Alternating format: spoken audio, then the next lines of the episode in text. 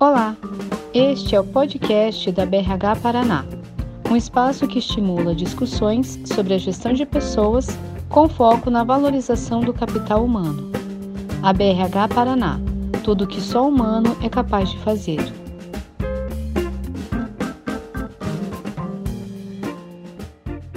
Olá, boa tarde a todos. Eu sou a Franciele Falqueves, responsável pelo relacionamento com os associados aqui da BRH Paraná.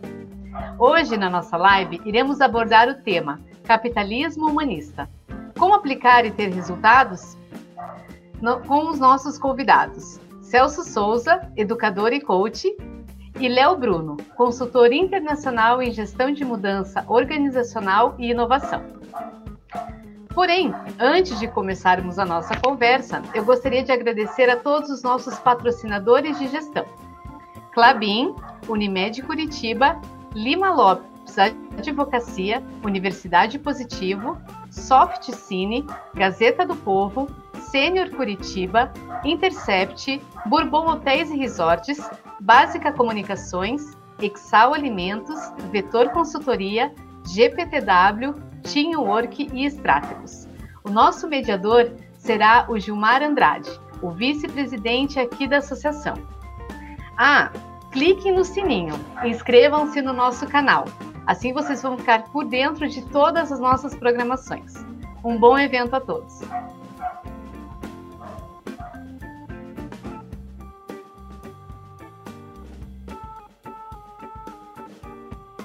Boa tarde, Sejam todos muito bem-vindos, nossos conferencistas, Léo Bruno, Celso Souza, muito obrigado por aceitarem o nosso convite.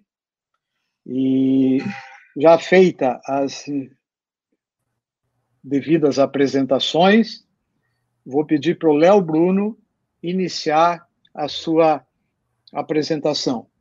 Léo Bruno, mais uma vez, obrigado por ter aceito o nosso convite, assim como o Celso Souza também, muito obrigado. É uma, uma satisfação muito grande para a BRH hoje a gente fazer essa live com vocês, inclusive sobre esse tema, né? Como é que é humanizar o capitalismo e ainda obter resultados com isso? Ah, eu fiquei muito surpreso com esse tema e estou ansioso para ouvi-los. Então, Léo, você é o primeiro. Obrigado. Obrigado, Gilmar. É um prazer, é uma satisfação estar aqui participando desse evento. E a gente agradece a todos que estão tendo tempo para nos ouvir né, e ver. Então, vamos lá. A sua pergunta evocativa inicial é muito boa, muito pertinente, face à situação que nós vivemos últimas, nas últimas décadas. Né? Todos sabem que o nosso capitalismo, como conhecido, tem nos levado a certos problemas. Né? Por exemplo, é, problema de distribuição de renda, temos uma alta concentração de renda em poucas é, pessoas, né?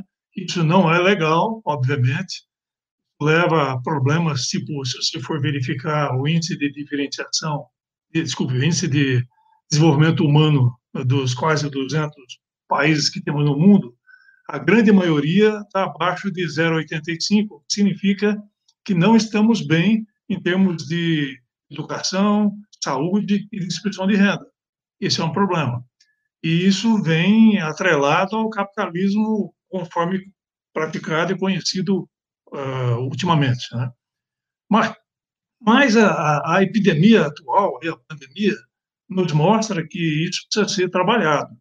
Então vem a ideia do nosso capitalismo se transformar num capitalismo humanista. Né? E aí vem o que nós pretendemos compartilhar com vocês. Como fazer isso acontecer e como provar isso, né? como mensurar esse tipo de coisa. Então, o que acontece é que nós estamos nos metendo é, num grande processo de mudança organizacional, inclusive complexo. Como todo processo de mudança, mudança dói. Né? A gente precisa seguir uma metodologia, que é o que eu vou apresentar para vocês na sequência, é, que é a primeira figura, né? Então, essa figura nos mostra os vários passos né, de, uns, é, de um ciclo causal, ou seja, um ciclo que tem precedência, né? primeiro as primeiras coisas, não aprete o rio. Né? Então, em azul, vocês estão vendo aí três é, círculos, né? que são é, responsáveis pela fase preparatória da mudança organizacional que nós precisaríamos estar fazendo acontecer nas organizações para que mostremos para nós mesmos que elas são, de fato, organizações que praticam o capitalismo humanista. Então, vamos, vamos, vamos ponto a ponto aí. É, a primeira, a primeira, a, a entrada desse ciclo causal é o ambiente receptivo, criar um ambiente receptivo. Nessa fase, a gente vai, é, obviamente, já sabemos o que queremos, é, em princípio, é melhorar a organização, né? e aí você define, é, por exemplo, um ou poucos indicadores relevantes para a gente acompanhar o processo, até porque nós vamos ter que aprender com esse processo, por isso que o feedback está aí no meio dessa figura que tem relacionamento com todas as fases do processo. Então, o ambiente receptivo é definir. Nós é, queremos entrar no processo de mudança para que a gente possa chegar na fase 3 lá, que vai ser a nova mitologia, que é justamente implantar um capitalismo humanista. Então, essa primeira fase é simplesmente definir que nós vamos trabalhar uma mudança organizacional indo na direção dessa nova mitologia. Mas o passo seguinte é criar uma dor psicológica, ou seja, provar para todos na, na organização que não mudar é pior do que o esforço de mudar. Aí a gente aplica, um, faz uma reunião com a massa crítica da organização, cúpula da organização, multidisciplinar, envolvendo as várias áreas, e nós discutimos em conjunto um instrumento que vai nos levar a conhecer qual é a maturidade da nossa organização para que a mudança organizacional ocorra. Então, a gente vai basear num modelinho que tem duas variáveis, né, maior ou menor capacidade da organização enxergar o meio externo, suas oportunidades e ameaças. A outra variável desse modelinho é a maior ou menor disposição para mudança do grupo. Né? É, isso vai nos levar a quatro culturas possíveis. A desejável é a cultura de maturidade organizacional nível 4, que é a cultura de aprendizagem. Infelizmente, só 5% das, das organizações que já passaram pelo, pela, por essa avaliação se encontram nesse estágio. O estágio anterior, que é a maturidade organizacional nível 3, as empresas têm grande habilidade de enxergar o meio externo com suas oportunidades e ameaças, mas têm dificuldade internamente para promover a mudança. Tem muita ambiguidade interna. No primeiro caso, você tinha tanta facilidade para enxergar o meio externo, as suas oportunidades e ameaças, e dentro é, uma grande vontade, predisposição à mudança. Essa segunda possibilidade aí é, denota uma cultura organizacional nível 3, né, uma maturidade para mudança organizacional nível 3, que é competitivo, uma cultura competitiva. Aí você tem o nível 2, que é a combinação de predisposição para mudança e pouca habilidade para perceber as oportunidades e ameaças no meio externo. Essa é uma cultura conservadora, que é o nível maturidade organizacional nível 3. No nível 1, eu falei 5%. No nível 2, que é a, a maturidade competitiva, você tem 25% das empresas. Nesse nível 3, que é maturidade, que é nível de uma cultura conservadora, você tem 30%. E a última possibilidade é pouca habilidade para enxergar o meio externo e também pouca habilidade para mudar. Adora o status quo. Né? Esse, essa, essa, essa cultura é uma chamada cultura estagnada. Infelizmente, a maior parte das organizações estão nessa cultura, que é a cultura estagnada, ou seja, 40% do total de 100 estão aí. Principalmente organizações eh, estatais, né? nível municipal, estadual e federal. Ou seja, é, é um problema. Então, nós vamos, através desse, dessa, desse, dessa discussão, usando um instrumento desenvolvido para isso, provocar em todos uma necessidade, mostrar a necessidade imperiosa da mudança, tá? Aí vem o estágio seguinte, que é a nova mitologia. Tudo isso aqui é segundo um, um psicólogo industrial americano, já falecido, chamado Neil Smeltzer, né? Vem, vem dele isso daí. Esse, esse terceiro estágio, voltemos à figura, por favor. Esse terceiro estágio seria o estágio de nova mitologia, ou seja, é, onde queremos chegar. Né? O que se pretende com essa mudança é, voltemos à figura anterior, por favor, é, essa terceira fase, que é chamada pelo Smelter de nova mitologia, é, denota onde, onde queremos chegar. Né? Então, nós queremos implantar um capitalismo humanista. O que é capitalismo humanista? É um capitalismo que leva em consideração os interesses de todas as partes interessadas, e não só do acionista barra cotista. Tá? Ou seja, é um, uma organização na qual vamos estar preocupados, por exemplo, com o meio ambiente, com a parte social, a comunidade, né? e também com governança corporativa. Então, essa nova é onde nós pretendemos chegar. Nós vamos perseguir isso aí através desse processo. Estamos ainda no azul, ou seja, fase planejamento da mudança. E agora, o quarto, a quarta fase, que o Smelzer chama de agente precipitante da mudança, Agora nós temos que institucionalizar a mudança. Significa que nós temos que chegar num plano de ação. Para isso, a gente usa um modelo que nós desenvolvemos lá a pedido da Unesco, né? eu faço parte de um grupo lá, que é o, o Fórum Global de Liderança. Em 2005, foi solicitado que se propusesse um modelo, todo modelo, pessoal, reducionista, não simplista, reducionista. Ele separa as poucas variáveis vitais das muitas triviais. Né? E com isso você mensura coisas. Então, esse modelo a gente chamou de modelo de diferenciação organizacional. Tá? E o que, que ele nos possibilita? Ele nos possibilita mensurar aonde nós estamos. Vamos passar para o passo seguinte agora, próxima figura, por favor. Tem, nós vamos chegar nessa essa síntese gráfica mostra o ponto que a empresa está em função da aplicação desse modelo. Então, você tem duas variáveis, né, somente: resultados econômicos financeiros e comprometimentos, que é a forma como nós perseguiremos esses resultados. É muito importante o como. Né? Aí vem a preocupação com todos os stakeholders e não só com o stockholder. Então, os resultados a gente obtém através de entrevista com o pessoal da área econômica financeira.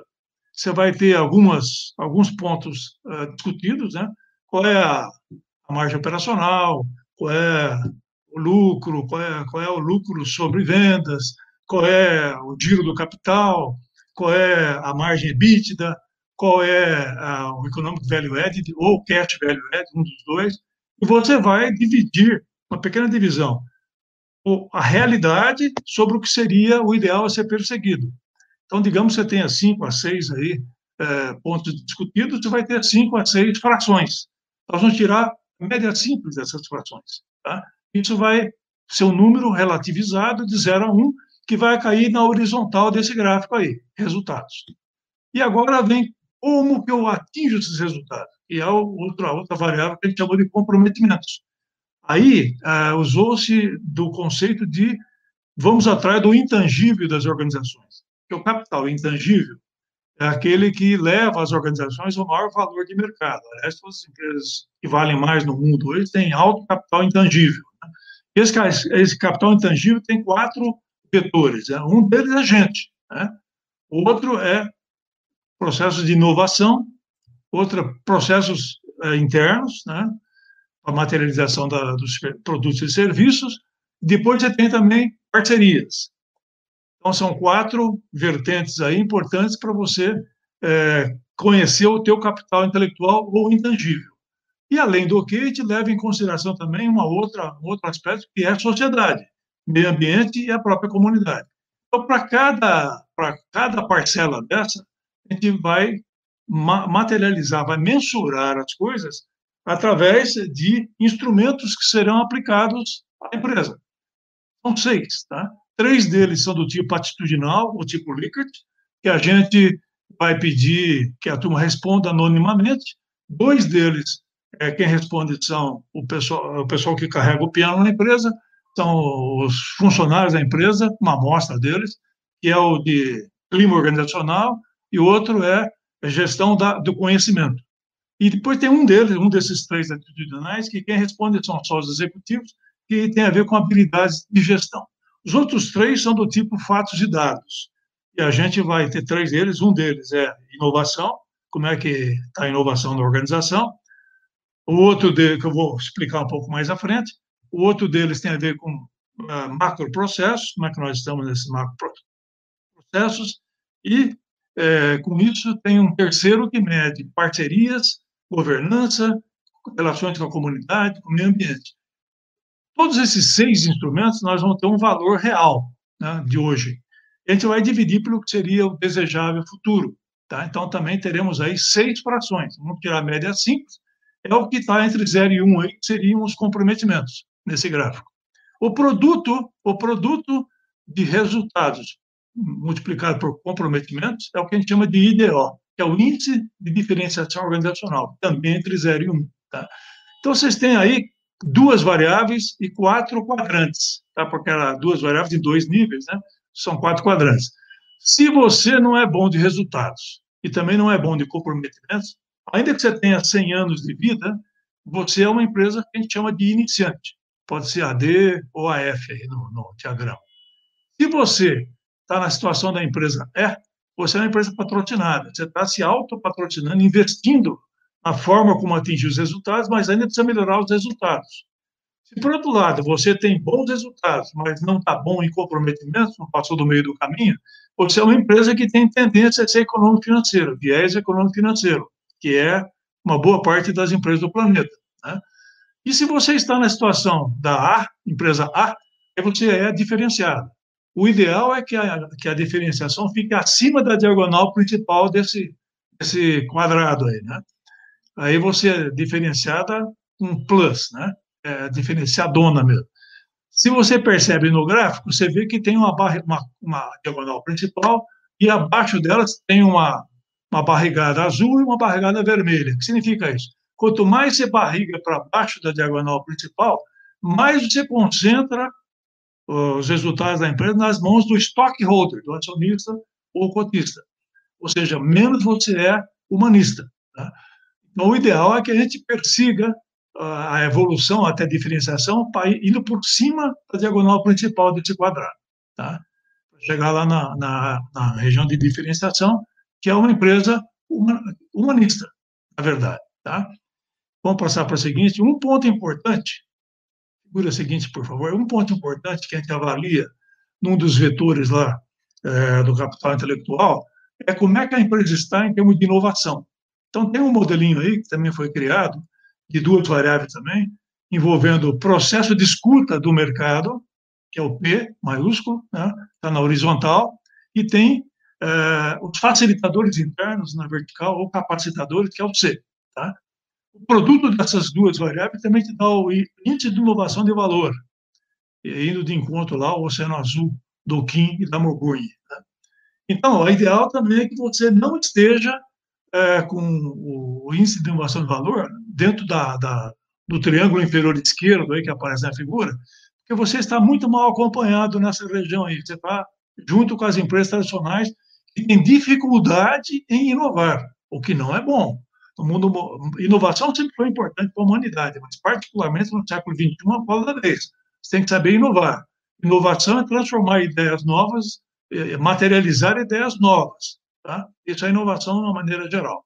Então, normalmente, a gente teria que estar migrando. Né? Dificilmente você vai estar com o pioneiro, que seria o triângulo superior direito. Normalmente, o desejável é que você esteja migrando né? é, no, no gráfico aí, indo, perseguindo o triângulo superior direito, que seria aonde ficam as pioneiras. Nesse vão que fica entre o triângulo embaixo, inferior esquerdo e o superior direito, é onde ficam as, as empresas que estão migrando. Né? Então, o desejável é que seja pelo menos nessa, nessa área aí que você está provando que está migrando. Tanto o IDO como o Índice de Inovação de Valor, é bom que você mensure de tempos em tempos para você ver a trajetória da tua empresa, tanto em inovação como no índice de inovação de valor, se estamos melhorando. Né? Inclusive, aquele IDO serve também para você mensurar o antes e depois de processo de mudança organizacional. Tá? Há organizações que, quando compram um processo de mudança, perguntam: você tem como provar que o processo de mudança foi exitoso? Você tem que mensurar o antes e o depois. Tá? Passando para a figura seguinte, nós temos aí, por favor, a seguinte, tanto lá no IDO, figura seguinte, por favor. Alô?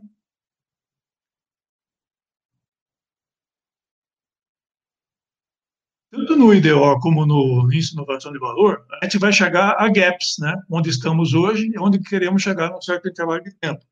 Aí, os maiores gaps indicam prioridades de ação que a gente precisa trabalhar para que, de fato, a coisa ocorra, o processo de mudança ocorra. Luciano?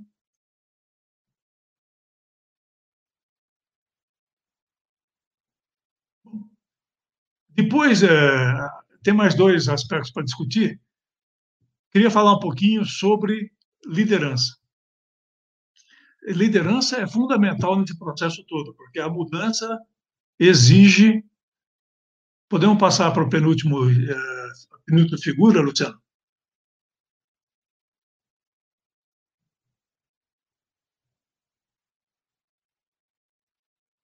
queria falar então sobre liderança. Liderança é muito importante porque processos de mudança, eles dependem. Pode passar para a seguinte. Pode passar para a seguinte, por favor. É, não, não. Volta anterior.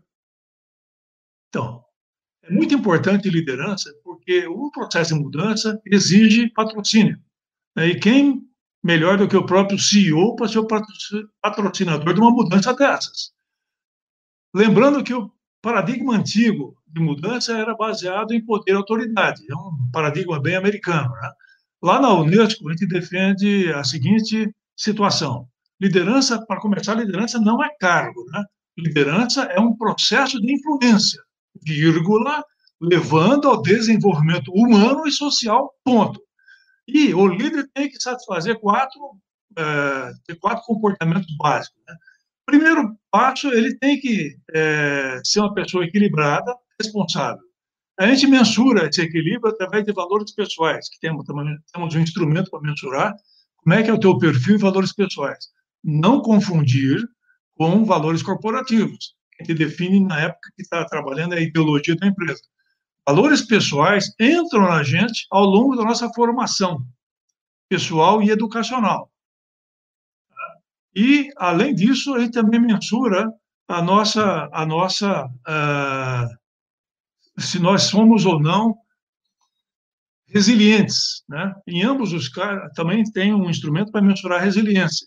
Em ambos os casos, a gente tem que ter equilíbrio, tanto na resiliência, tem que ter um mínimo de resiliência, porque o, o mundo tem suas, uh, seus problemas, né, que causam estresse nas pessoas, particularmente todo mundo e particularmente nos executivos.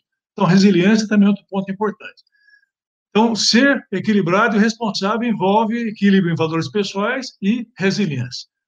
Outra coisa, ele tem que ser é, coerente, andar do jeito que fala, né? Tem que dar o exemplo. Terceiro aspecto, tem que perseguir, junto com a equipe, objetivos difíceis, porém atingíveis. E, finalmente, ele tem que ser fecundo, esse líder. Ou seja, ele tem que desafiar é, todos os todos os problemas, os obstáculos que aparecem pela frente. E principalmente um dos determinismos do universo, que é a morte da empresa. Um, um bom líder, ele evita ou minimiza muito a chance da empresa vir a, a, falecer. Pelo contrário, ele assegura uma longevidade sustentável. O Adel Saft, que é o nosso presidente da cadeira de liderança lá da Unesco, ele tem uma frase que eu admiro bastante. Liderança, em última instância, é desenvolvimento humano. Além disso, ela não pode ir. Menos do que isso não é liderança, é simplesmente gestão. Gestão também é importante, né? Mas é, o, o executivo tem que ser completo, tem que ser gestor e líder. E, finalmente, para terminar a nossa apresentação, vamos à última, à última figura. É, Isso tudo que eu falei já foi aplicado em mais de 100 empresas pelo planeta fora aí. Pequenas, médias e grandes, tá? De 22 segmentos. E tem sido, então, confirmado que as organizações que vão bem nessas avaliações, elas praticam o capitalismo humanista, tá? contemplando os interesses de todas as partes interessadas, acionistas, colaboradores, fornecedores e sociedade, sociedade como um todo, e não somente o acionista barra cotista, depende se é SA ou se é a empresa privada não SA. Então, era o que eu tinha para compartilhar com vocês, e depois a gente vai responder a perguntas, dúvidas. Obrigado pela atenção.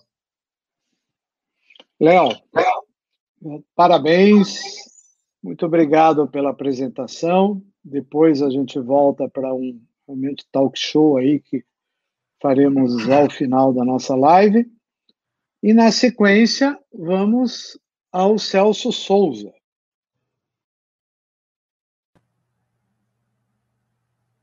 Celso, mais uma vez, obrigado por aceitar o nosso convite, em nome da BRH Paraná. E o espaço agora é seu. Muito obrigado. Obrigado, Gilmar. Boa tarde. Boa tarde a você que nos prestigia com a sua audiência. A fala do Léo deixa claro para todos nós a importância do capitalismo humanista. É importante ressaltar por que, que esse movimento existe no mundo inteiro. Ele começou com a era digital, com a internet, com as mídias sociais. Graças a essa a esse relacionamento que a era digital proporciona, injustiças, egoísmo, denúncias se tornaram públicas. Então, as partes interessadas de um negócio, que até então não tinham voz, passaram a ter. Se um fornecedor está insatisfeito, se um cliente está insatisfeito, se um colaborador está insatisfeito, isso se torna público muito rapidamente.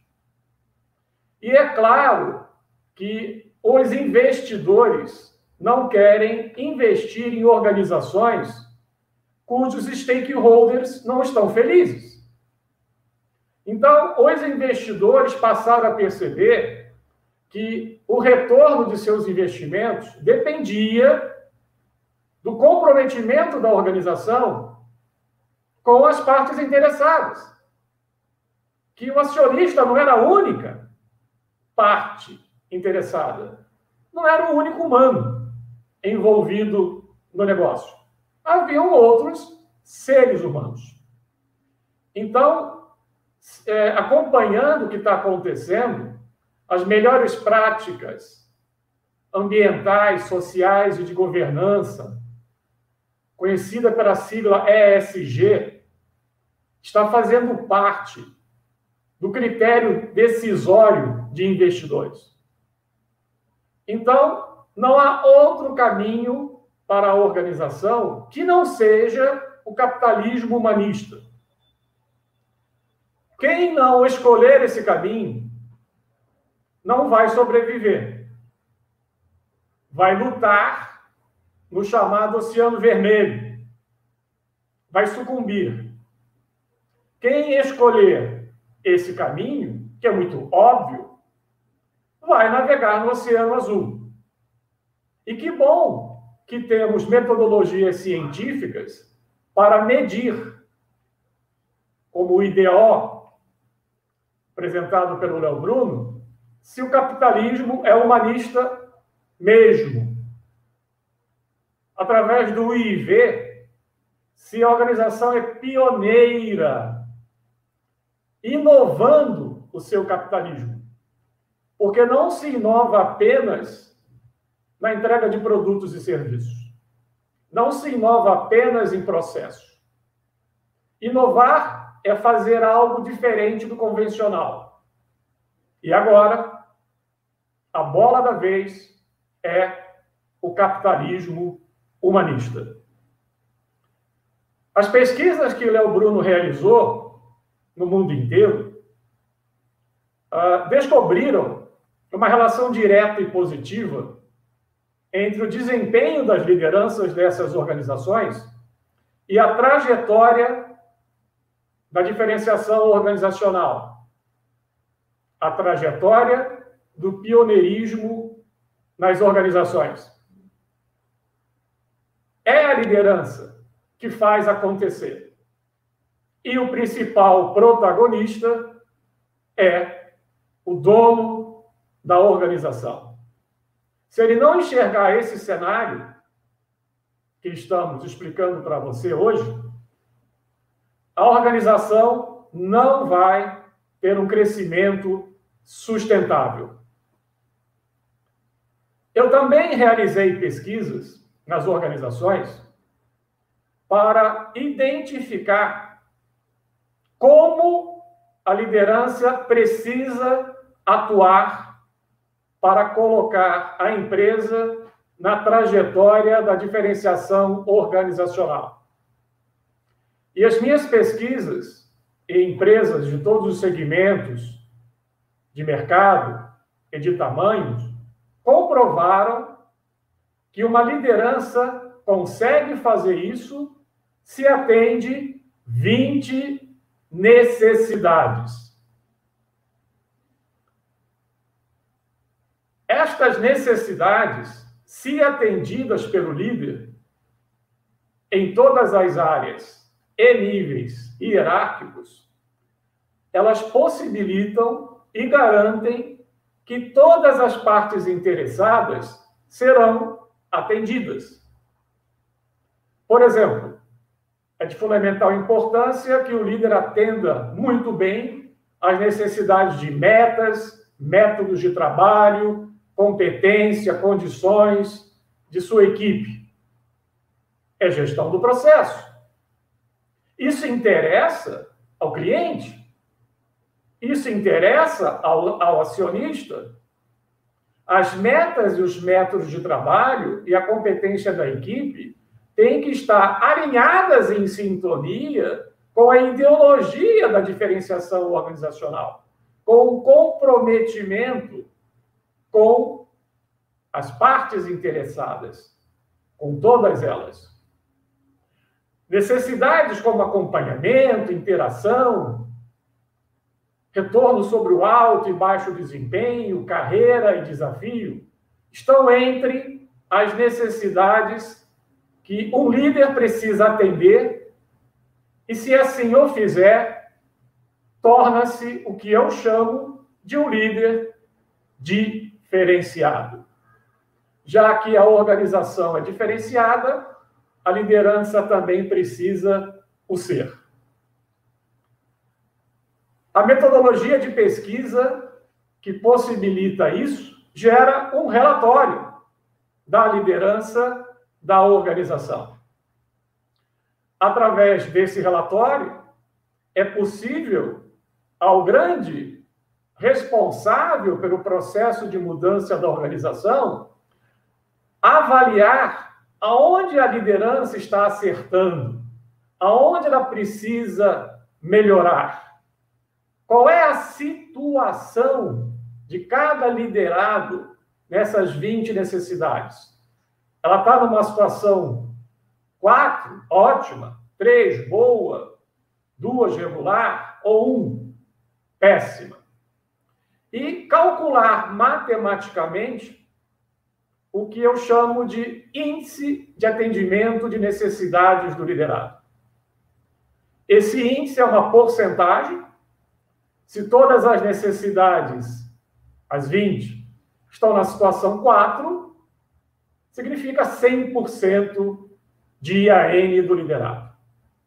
Existe um fator de correção, já que entre essas 20 necessidades, sete delas são consideradas de vital importância para os stakeholders. Metas, métodos de trabalho, interação, propósito do trabalho retorno sobre o alto desempenho e retorno sobre o baixo desempenho. É necessário que o liderado, esteja numa situação ótima nessas sete necessidades para receber o IAN, que eu chamo de IAN verde, que é o IAN de um líder diferenciado. Vocês conseguirão entender melhor essa métrica da liderança diferenciada através de uma apresentação que está no site Liderança Diferenciada e também no YouTube. Essa apresentação chama-se Medida IAN. Clicando no YouTube, né, digitando no YouTube a palavra medida, espaço IAN, você vai poder entender melhor essa métrica através da qual o protagonista do processo de mudança consegue medir se a própria liderança e de sua equipe de gestores é ou não diferenciada. Eu gostaria de informar a vocês, compartilhar com vocês, dois cases de sucesso. Um deles é a Companhia Águas de Joinville, que já há muito tempo adota o modelo de liderança diferenciada. Convido você a procurar a CEO Luana, a business partner Adriana Lotti, elas terão muito prazer em contar para vocês o processo de mudança que eles fizeram, que aconteceu já faz um tempinho. Procurem também o grupo Magnus, que iniciou esse processo de mudança no início do ano passado. Eles também poderão compartilhar com vocês essa trajetória. Neste caso, é só procurar a Gisele. Gilmar, é isso que eu gostaria de compartilhar? Volto a palavra para você. Ok. Celso, mais uma vez, obrigado. Muito boa a tua apresentação. Agora nós vamos realmente para o nosso talk show. A gente ainda tem aí 20 minutos, que eu acho que, que vai ser bastante disputado, porque eu tenho uma pergunta aqui que eu gostaria de, é, de fazer para vocês, que é sobre mudança. Veja o seguinte: independente da pandemia, as empresas são um pouco conservadoras quando se trata de mudança. E quando você fala em mudar um processo, um sistema, uma área, uma estrutura, é, quando você apresenta essa proposta, normalmente o executivo, o, o dono, quem quer que seja, que tem esse poder de decisão, fica te olhando e diz: mas mudar para quê? Né?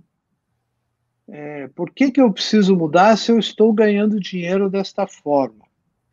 Isso me lembra um livro do Kotler, onde ele diz que existe dois tipos de empresa: aquelas que mudam e aquelas que desaparecem. Né? Então, e nós conhecemos uma série de empresas que desapareceram.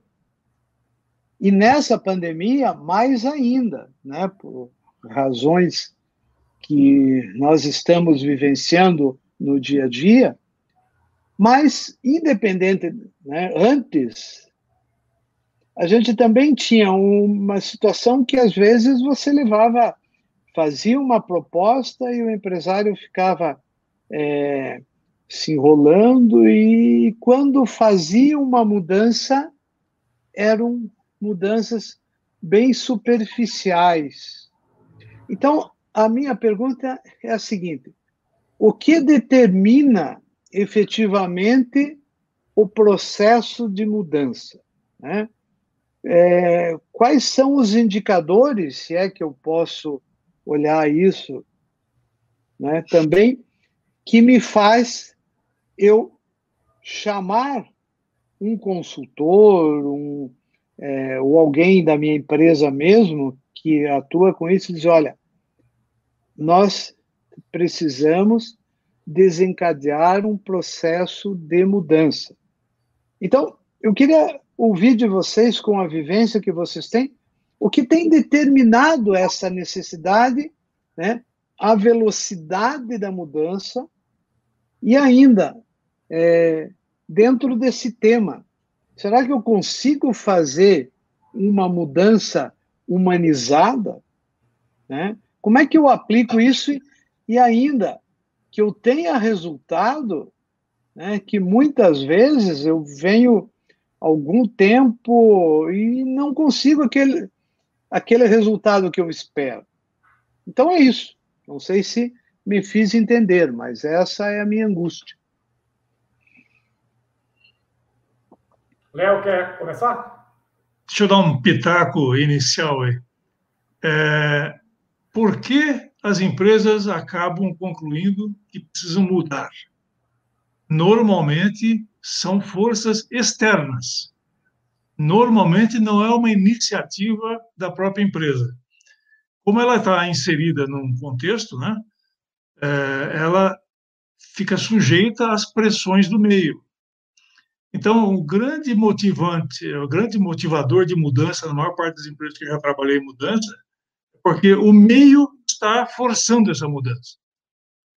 E aí, então, eles acabam ou arrumando alguém internamente que seja coordenador desse processo, ou vai atrás de algum consultor.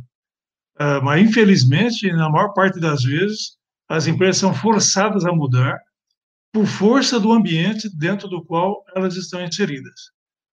Às vezes, a mudança vem porque o próprio dono ou CEO da empresa tem a iniciativa de mudar porque percebeu no ambiente perigos e, e oportunidades, né? mas é mais raro. Normalmente a mudança vem porque tem uma pressão de fora para dentro para que ela ocorra. Você tem alguma coisa a mais? Deixe-me falar então da pressão interna, que, no, que no, o Léo explicou a dor psicológica. Normalmente, normalmente, o empresário ele monitora o cenário externo no seu projeto empresarial, no seu planejamento estratégico, ameaças e oportunidades. É quando ele se dá conta de que precisa de uma consultoria, na maioria das vezes, os consultores emendam o diagnóstico com a assessoria da mudança. Eles não trabalham primeiro a dor psicológica. O processo de mudança para diferenciação organizacional tem duas fases. A primeira fase é exclusivamente a aplicação do IDO, do IIV e do IAM, que são respondidos pela comunidade interna. Então, a dor é sentida por aqueles que a estão vivenciando. Isso é muito forte, né? emocionalmente falando. Então, você tem, como o Léo acabou de dizer, uma evidência externa e uma, uma constatação interna.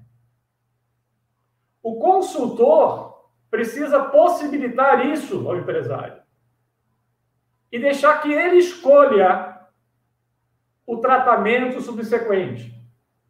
A fase 2, a entrega subsequente.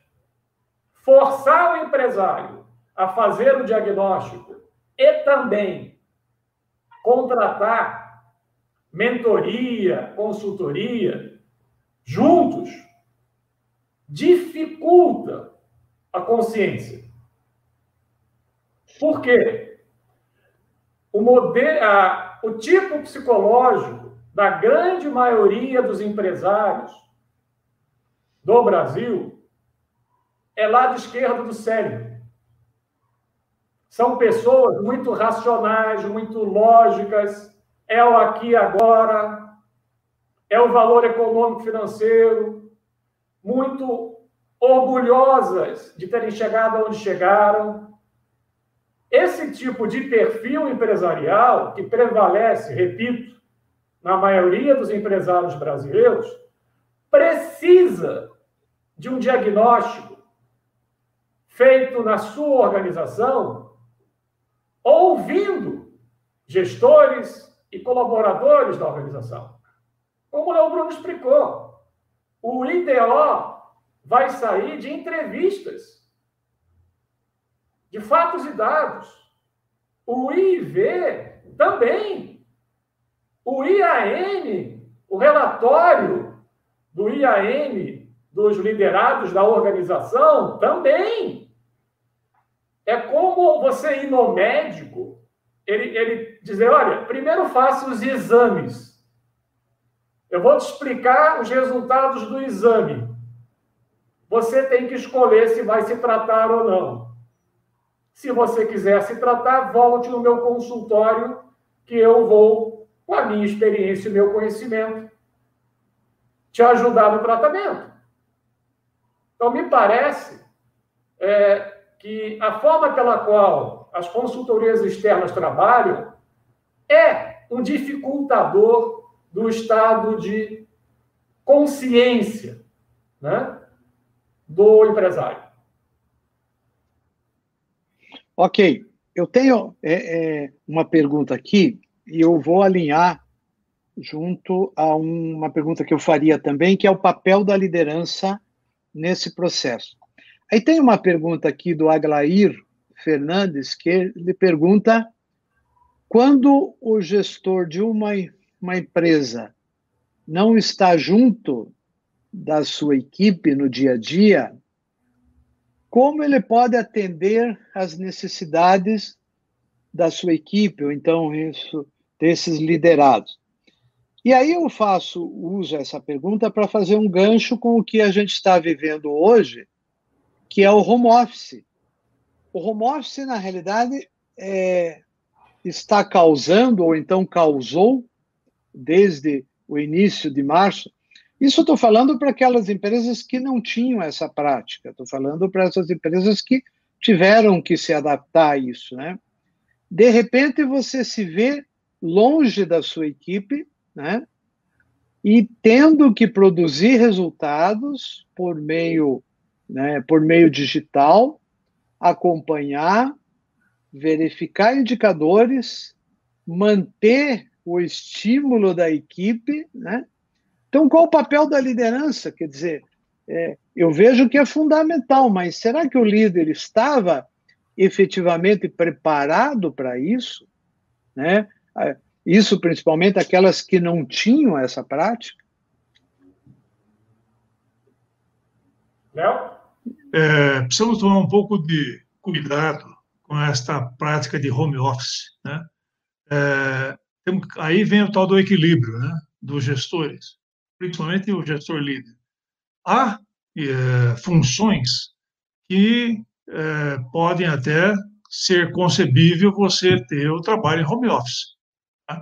Agora, generalizar o home office é uma sacanagem, particularmente com as mulheres, né? Que a mulher já, normalmente, se ela é solteira, ela tem um emprego só. Se ela é casada, ela tem dois, né? Ela gerencia a casa dela e trabalha. Se ela é avó, ela tem três. Ela trabalha, gerencia a casa dela e ainda cuida de neto.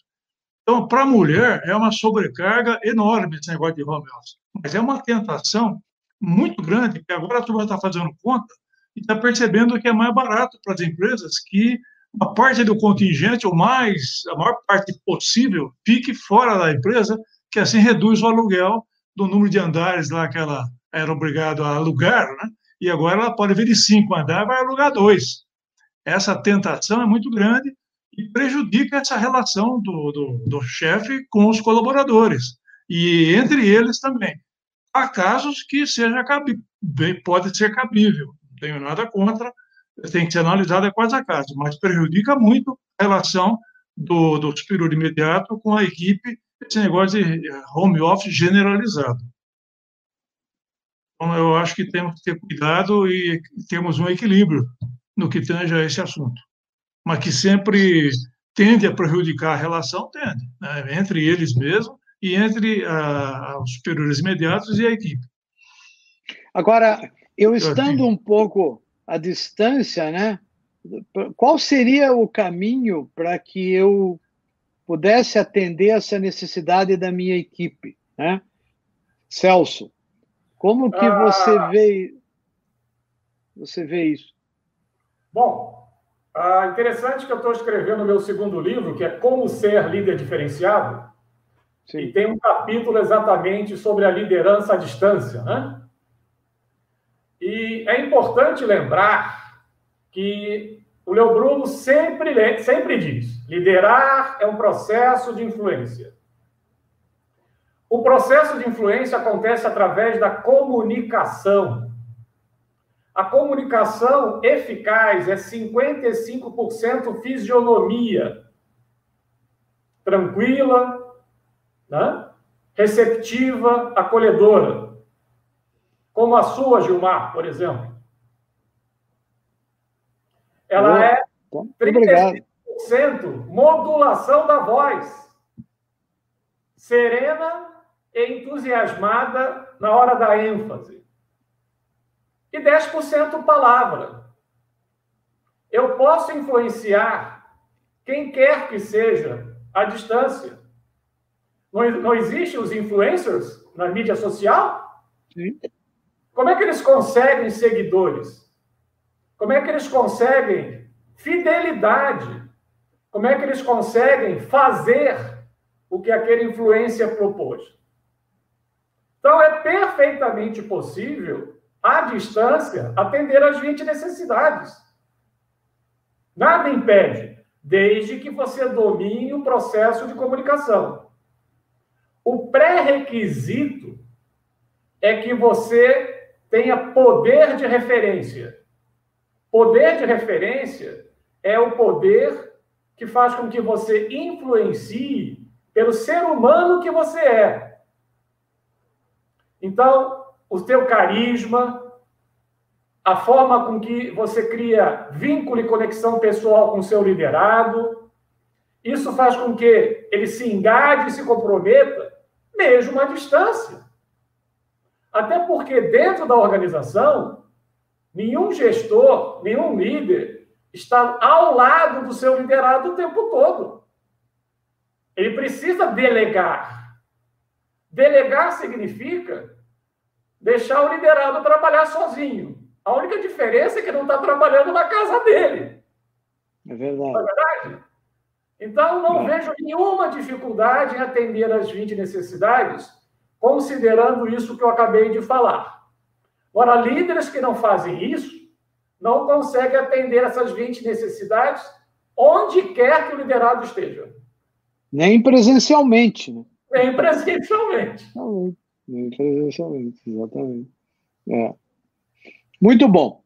É, uma outra colocação, eu acho que talvez a gente já vai caminhando para o final, mas eu acho que essa não daria para deixar de fazer, é, eu vejo assim, como que a capacitação é, é, influencia nesse processo de mudança, principalmente quando você avalia a questão de resistência à mudança, porque por mais que você trabalhe, você sempre tem uma resistência a qualquer tipo de mudança. Até porque resistir ao desconhecido é inerente ao ser humano. Né? Então, isso, normalmente, quando você propõe uma mudança, normalmente, de antemão, sem eu saber muita coisa dela, eu já resisto, mesmo que seja de forma involuntária. Agora, como amenizar isso? Como, como tornar esse ambiente, esse ambiente de mudança, mais confortável, mais confortável possível, se é que é possível fazer isso, né? Porque eu tenho é, eu tinha um professor no mestrado que dizia o seguinte: olha, qualquer processo de mudança, jamais você espere 100% dele. Se você conseguir 70%, você já está muito bem. Mas você vê que no dia a dia é, não é bem assim, né? Porque no 70% você pode comprometer aspectos que são fundamentais de um processo de mudança. Então, essa é mais uma questão que eu coloco para vocês dois.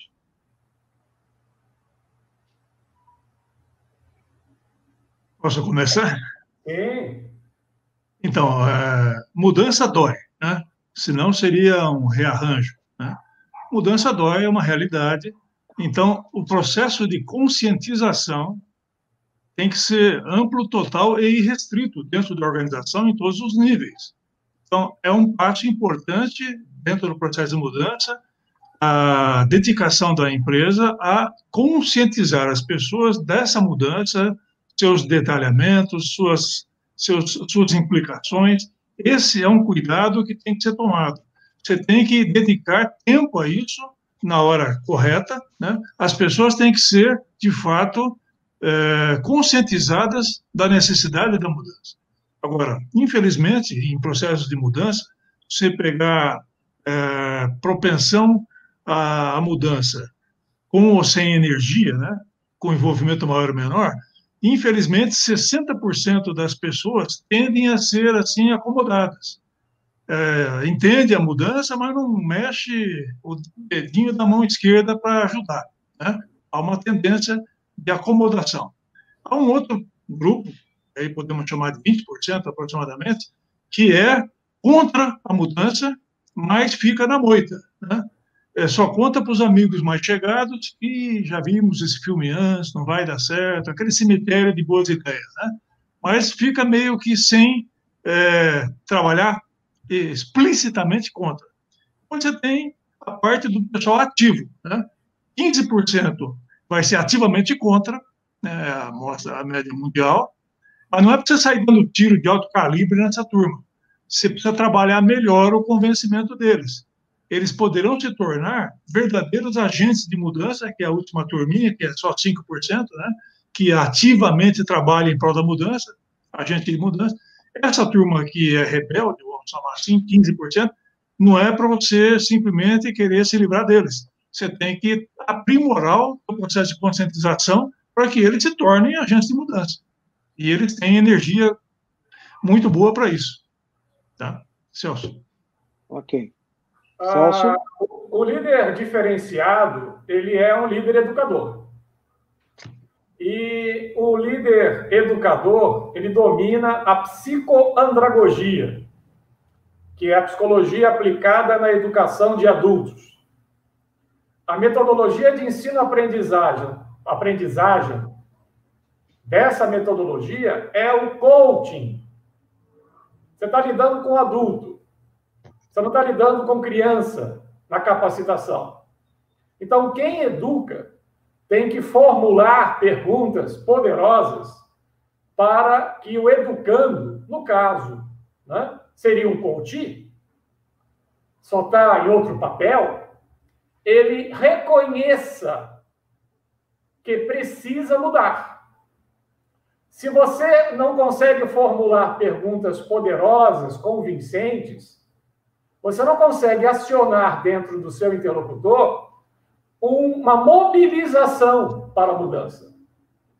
Então, muitos gestores, muitos líderes e muitos educadores simplesmente né, é, ensinam enfiando goela abaixo afirmações, fazendo com que o interlocutor uh, se sinta infantilizado. E isso aciona naturalmente um mecanismo de resistência. Uh, é uma espécie de dor psicológica, quando você faz uma pergunta poderosa para o teu educando. Né? Mas é uma dor suportável porque ele acaba reconhecendo, se a pergunta for consistente e legítima, que ele precisa sim mudar de comportamento. Se não o fizer, Se não o fizer, cabe à organização criar políticas para coibir a indisciplina. Porque a impunidade acaba com o processo de mudança junto àqueles que resistem. Ok. Tem uma questão aqui da Adriana, uma pergunta. Adriana Essa eu gostaria Santos. muito de responder. Ah, é? Propõe, propõe, propõe a pergunta dela. Tá bom. Adriana dos Santos. Ela faz uma pergunta para o Léo e para o Bruno. Para o Léo Bruno, desculpa. E Léo Bruno e Celso. Então ela pergunta o seguinte: como as organizações diferenciadas, com seus líderes diferenciados, estão se saindo nesse momento de pandemia, mesmo com segmentos que passam por extrema dificuldade. Celso, posso começar? Pode. A, a resposta a essa pergunta, ela é, tem. A resposta é muito simples, mas tem uma consideração a fazer. A resposta, como a pergunta está, né, uh, organizações diferenciadas com seus líderes diferenciados, como eles estão saindo, estão se saindo muito bem. Só que temos um pequeno probleminha prático. Liderança é um artigo de luxo no planeta há milênios. Então, a maior parte das organizações que não têm líderes, têm gestores, estão saindo muito mal. É. E é um grande desafio, não é verdade? É. Na, na, Unesco, na, Unesco, na Unesco nós temos esses dados. Né? Liderança é um artigo de luta no planeta há milênios, infelizmente. E um dos nossos propósitos lá com, com o Global Leadership Forum é tentar incrementar a quantidade de líderes é, no planeta, que é um problema. Que a maior parte da, da turma que está nas cúpulas das empresas não são líderes. Eles são gestores, investidores, executivos de carreira que estão aí nas, nas listinhas dos headhunters, né? que nem sempre é, é gente que vai fazer diferença nas organizações. Então, Léo, você me, você me, me provocou agora para uma outra questão, e daí também isso vale para o Celso, claro. É, eu consigo formar líderes ou esse líder já precisa nascer pronto, como alguns anos se falava com muita insistência, não, porque o líder é, ele precisa nascer pronto, você não consegue formar. Isso eu me lembro é, é, desde a minha época de graduação, né, que já faz muito tempo isso. Mas aí o que acontece é o seguinte: tem muita escola, é, independente da pandemia, muita escola formando líderes, ou então informando né, que tem cursos voltados para a formação de liderança, etc. Mas o que nós observamos que na prática, como você mesmo disse, é... líderes são escassos. Então a minha a minha questão é: a gente consegue formar líderes?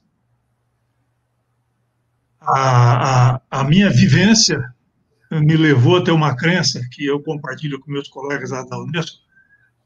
É, essa, esse tema é antigo, né?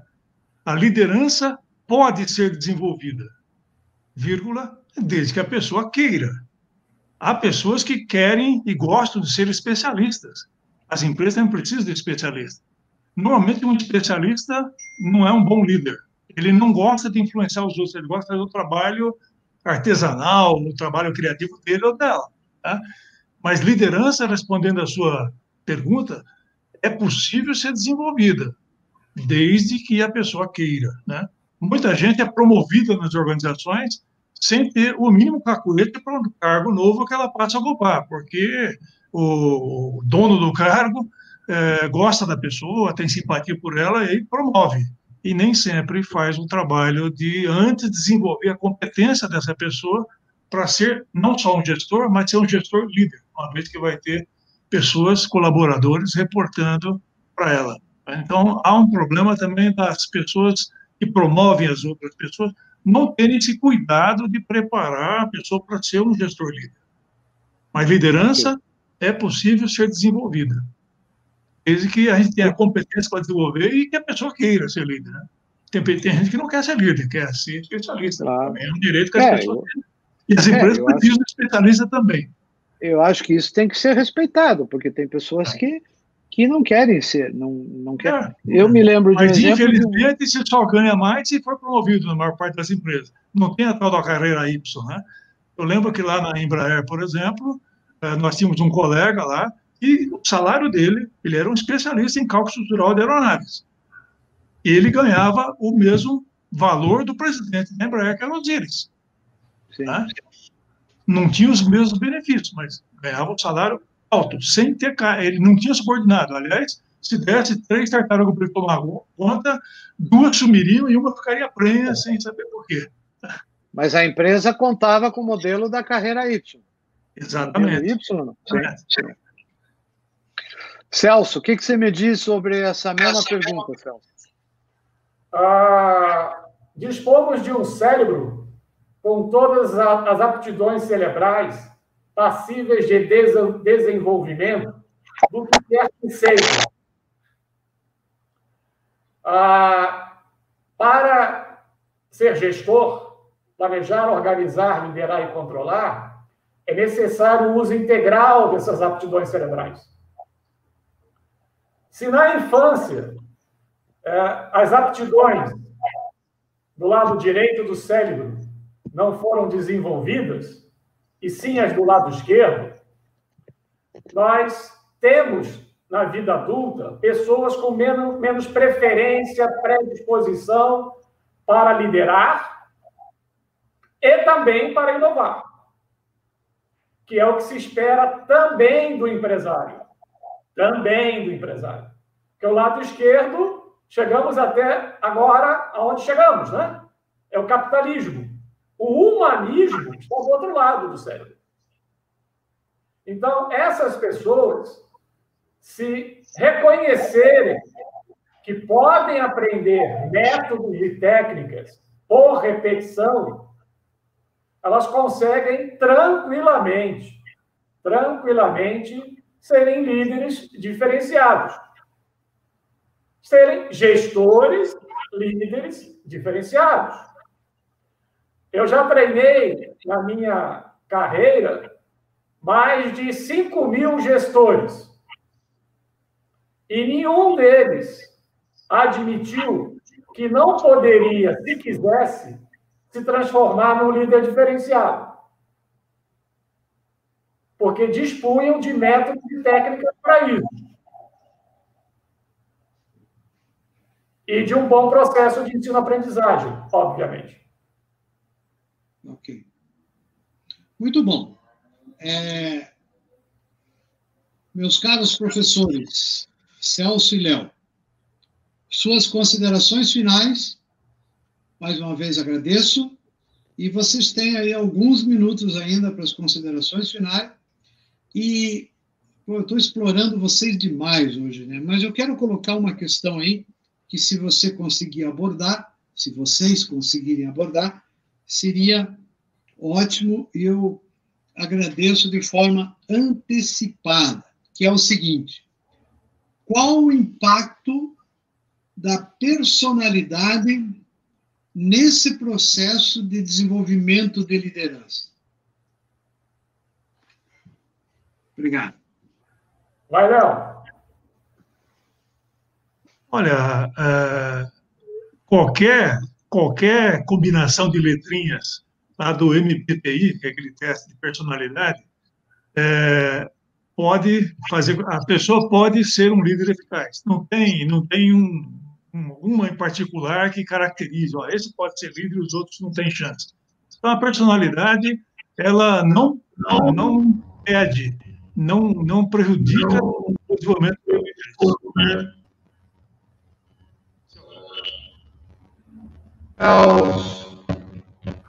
A personalidade nada mais é do que uma herança genética, uma programação neurolinguística que recebemos na primeira infância através da qual desenvolvemos mais ou menos funções cerebrais. A partir do momento que nós nos aproximamos da nossa personalidade, do quanto ela é adequada ou inadequada, se quisermos, conseguirmos, conseguiremos ser a pessoa que precisamos ser e a sociedade, a família e a organização precisam. Então, respondendo objetivamente, o autoconhecimento da personalidade e a humildade para reconhecer o que dela favorece e o que dela desfavorece ao seu comportamento é vital, vital para o processo de mudança.